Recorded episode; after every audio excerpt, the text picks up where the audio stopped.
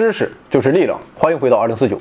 昨天我们介绍了冰人奥兹的发现，以及从其遗体上我们所得知的一些身体特征与信息。那么他来自何方？他的真实身份又是怎样的呢？或许他所携带的装备可以给我们提供必要的信息。根据奥兹身穿的衣服以及随身携带的物品，科学家不仅获得了奥兹本人的一些信息，而且对他所在的族群也有了一定的了解。从他的随身物品来看，他的族人已经适应了当地的生活环境，并且开始利用一些自然资源，比如岩石、菌类、植物以及动物。而且我们还可以看出，他们已经学会了开发新资源，比如碎石和铜矿。利用这些知识和技能，奥兹动用身边的资源，充分的装备自己，尽可能的做到了物尽其用。在奥兹身上，他穿戴着绑腿。腰部以及用鹿皮和羊皮做成的夹克，所以相当暖和。他披着用草和树皮纤维做成的斗篷，头顶着用熊皮做成的帽子，脚上穿的是一双高档皮鞋，熊皮做的鞋底，山羊皮做的鞋帮和鞋面，鞋里面则是柔软干草做成的内衬。看得出来，为了抵御寒冷的天气，奥兹是煞费苦心。做了充分的准备，在奥兹的腰间，科学家还发现了一把铜斧和一把碎石短刀。分析表明，碎石来自于南方一百五十公里外的加尔达湖。碎石短刀的制作精美实用，白蜡木做成的刀柄不仅美观，而且韧劲十足，不易断裂。即便是在今天，白蜡木做的刀柄也十分实用且常见。另外，在奥兹的身边还有一张尚待完工的长弓，奥兹很可能是一位用剑高手，因为他选用了最合适做弓的木材，这便是张力十足的紫杉木。在奥兹的兽皮箭筒内还留有十四支箭，虽然箭杆的材料并不完全相同，但是它们都有着共同的特点，那就是长、直、细，而且坚硬。奥兹的腰间还有一个口袋，里面装着一套打火工具，包括一种长在树上的名叫木提层孔菌的多孔菌，以及用来打火的黄铁矿与碎石等等。另外，奥兹还专门携带了一个用来打磨碎石的小工具。除了必要的武器与打火工具外，奥兹还携带着一条兽皮绳，绳上串着两个桦木多孔菌，这是一种草药。可能是奥兹用来治病的。除了以上这些之外，考古学家还发现了一张破烂不堪的网，一个木质杯架，以及两个用桦树皮做成的小包。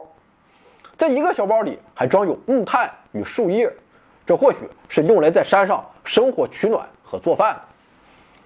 毫无疑问，这套装备啊，我觉得即便是放到现在，也够如今脆弱的我们在荒野上生活一阵子了。那么奥兹究竟是从哪来的呢？首先，我们来看看他死在什么地方。奥兹的遗体是在阿尔卑斯山山脉被发现的，这里的山谷均为南北走向，山谷的两边则是威严的大山，所以从地形上看，奥兹要么打南边来，要么打北边来，肯定不会是从东边或西边而来。而进一步的通过对植物的分析，科学家认为。奥兹应该来自南方，在阿尔卑斯山南端有一座古老的中世纪城堡，叫居佛。在那里，人们已经发现了新石器时代的遗址。虽然遗址的海拔高度要比发现奥兹遗体的地方低了两千多米，但是其直线距离却只有十五公里。同时，对比与奥兹有关的开花植物与藓类，距离发现奥兹的地点最近。且有这类植物的地方就只有居佛，所以如果史前时代的居佛也生长着这类植物的话，那么这里很可能就是奥兹的故乡。当然了，除了居佛之外，也有其他的可能。毗邻居佛一处同样拥有新石器时代遗址的地方，被称为文石高。此处四季如春，冬季持续时间相对较短，并且一般不会下雪。那么好了，甭管是哪。奥兹应该就生活在附近，可以肯定的是，他肯定不是来自于北京啊！毕竟以他四十六岁的高龄以及周身的疾病，想走太远他也做不到。那么奥兹究竟是干什么的呢？有可能是牧羊人。如今当地的牧羊人在每年六月份还有把牲口赶上高地，直到九月份才带下山来的习俗。这也许是一个代代相传的古老传统。而奥兹的遗体被发现在一条传统的山路附近，所以很多人都认为他是一个牧羊人啊，可能是羊跑了，这哥们儿去追啊，结果死了。不过可惜的是，奥兹的衣着和用具没有一样能证明他是牧羊人，而且他身上及周围也找不到一丝羊毛，也没有任何牧羊犬的痕迹，手里也没有牧羊人的歪柄杖。虽然他身上的以草和韧皮纤维做成的斗篷，倒是为牧羊人假说提供了某些证据，因为现代巴尔干地区牧羊人的服饰就与奥兹的斗篷有几分相似。但是仅凭这一点，并不足以下定论，因为当时这样一身斗篷，很可能也是旅行者的标准行头。此外，科学家发现的另一项证据也不支持奥兹是牧羊人的这一假设。考古学家在发现奥兹遗体的地方的附近找到了一百多粒动物粪球，通过分析这些粪球后，就能判断这些粪球是来自于野生动物还是人为饲养的家畜。通过碳十四同位素测点法得出的结论是，这些粪球出现的时间大约为公元前五千四百年至公元前两千年。分析结果最后显示，粪球是生活在高海拔地区的野生动物的排泄物。这一发现进一步否定了当地在新石器时代就存在季节性大规模放牧的猜想，同时也让奥兹是牧羊人这一假设更加站不住脚。那么这哥们儿他到底是干什么的呢？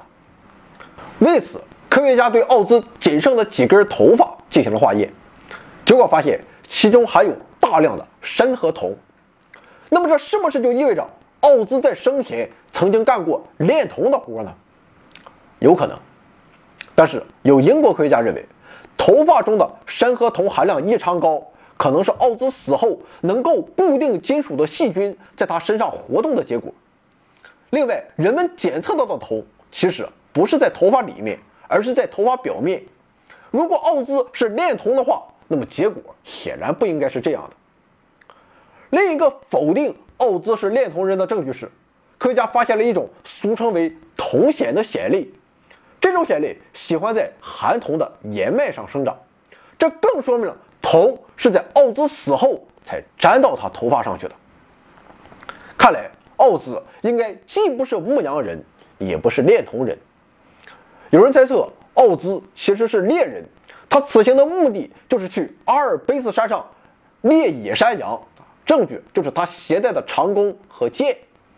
但是这个说法也站不住脚，虽然有弓和箭。但是这把弓是一把没有做完的弓，弓上也没有弦。至于那些箭啊，既没有箭簇，也没有羽，而唯二的有簇有羽的箭啊，它却是断的。看来奥兹同志怕是一位行为艺术家了。总之，关于奥兹的身份，我们今天已经无法确定了。他有可能是贩卖碎石的小商贩，也有可能是巫师、武士，或者单纯的亡命徒。我倒希望奥兹什么职业也没有，他只是洒脱任性的来了一场说走就走的旅行，或许是因为爱情，或许是因为诗和远方，曾梦想仗剑走天涯，看一看世界的繁华，年少的心总有些轻狂，如今你四海为家。回到二零四九微信订阅号已全面升级，微信搜索回到二零四九。或 Back to 二零四九，阅读节目文本，还有更多惊喜，精神的、物质的，还有你懂的。